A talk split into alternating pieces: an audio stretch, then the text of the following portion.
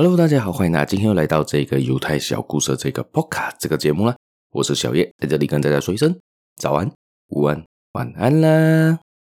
今天呢，欢迎大家进入来到这一个犹太小故事这个部分啦。今天要分享的这个故事呢，是我在一个 Podcast 上面听到的啦。这一个我是听到是应该是叫做“只能喝醉酒的图书馆”的这个 Podcast 里面分享的故事。他曾经请了一个嘉呃一个嘉宾啊。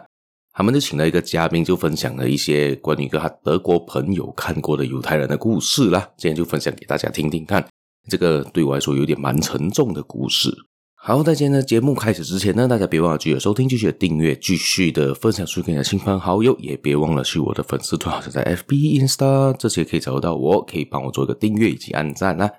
除此之外呢，也可以呢，在下面有一个小额赞助，可以点进去，就是 Buy Me a Coffee 啦。谢谢大家，我们就开始今天的故事吧。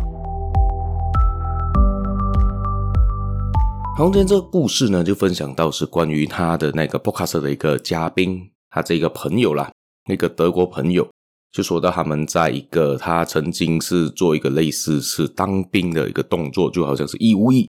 就是说呢，他去当了一个，嗯，应该算是一个。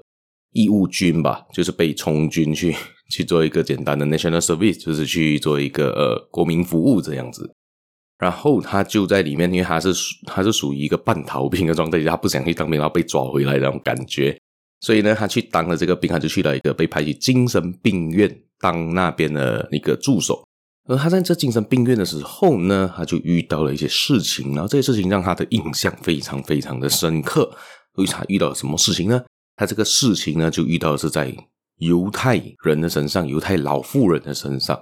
他这边我分享，他分享了两则故事，都是短短的，但是可以带给你的一个震撼度，我觉得蛮不错的。他说故事的方式也很蛮引人入胜，大家有兴趣可以去听一下这个 Podcast 的节目啦，我觉得还蛮不错听的。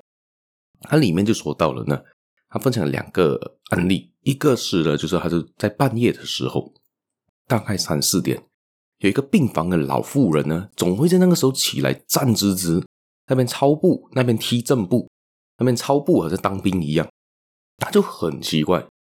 他知道他们是有精神上疾病的人啦，但是其他人没有这个动作，但就他有，为什么会这样呢？他就去问了他的主治医生，这个老妇人主治医生，啊，医生啊，为什么这一个病房的这一个老妇人呢？他常常就在那个时间会起来，然后在那边操步呢，很奇怪啊，为什么啊？那个医生就呃非常宠的跟他说：“啊，这样就代表你没有看他的病历啦，你去拿病历来我看看。我跟你讲，他病历发生什么事情。”他一翻开他的病历之后，发现哦，这个老妇人是一个犹太人，而这个犹太老妇人呢，是曾经在第二次世界大战时候被抓进集中营里面的老妇人的幸存幸存者之一。然后他们就是在那个时候被抓去集中营的时候呢，就是那个时间点被那些德军纳粹去虐待啊，那些时间叫他们起来要操步的时候，所以他已经变成一个身体的一种习惯性，时间到他就自然的会起身去那边操步踢正步。这是第一则故事，这让我从听完这个故事之后呢，让我觉得，哎，我们现在生活其实还蛮不错，至少我们有着选择。而这些人当时他们是没选择的，他们就被迫被抓进去那个集中营里面。其实他们根本没犯错啊，他们根本就只是一个被种族破坏、种族大屠杀的时代出生，在活在那个时代的人。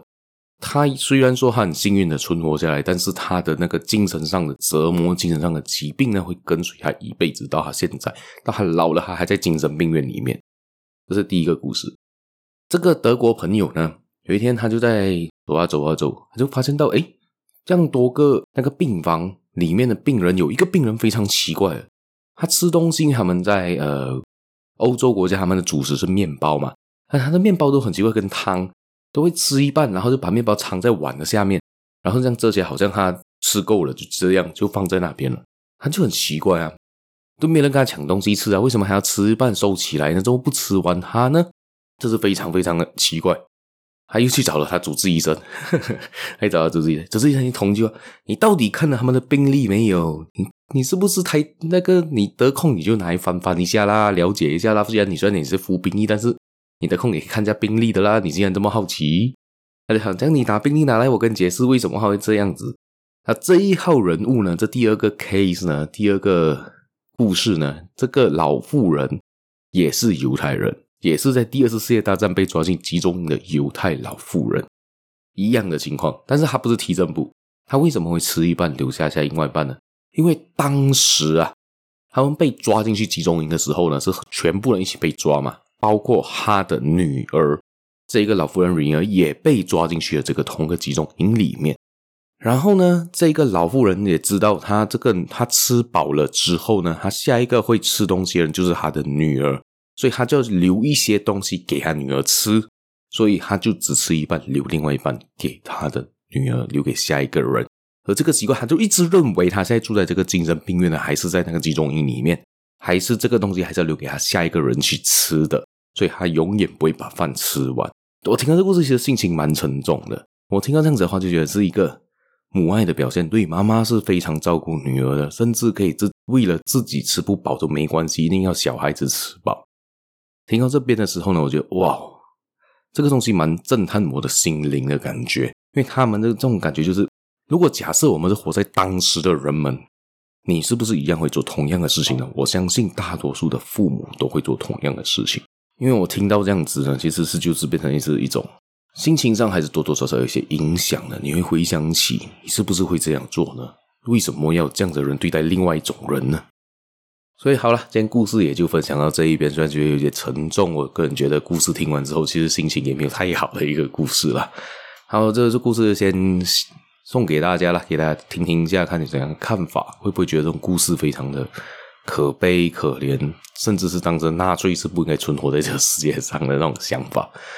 好了。我们的故事间也就到这一边，大家有兴趣的话呢，可以继续的收听，继续的分享，继续的订阅，还可以给个五星好评吧。大家可以在 Spotify、在 Mixer Box 都呃 Apple Podcast 都可以 comment 给我，让我知道你在想说想些什么。还有就是可以在我的粉丝团在 FB、Insta 都可以找到我。谢谢大家，我们下期节目再见啦，拜拜。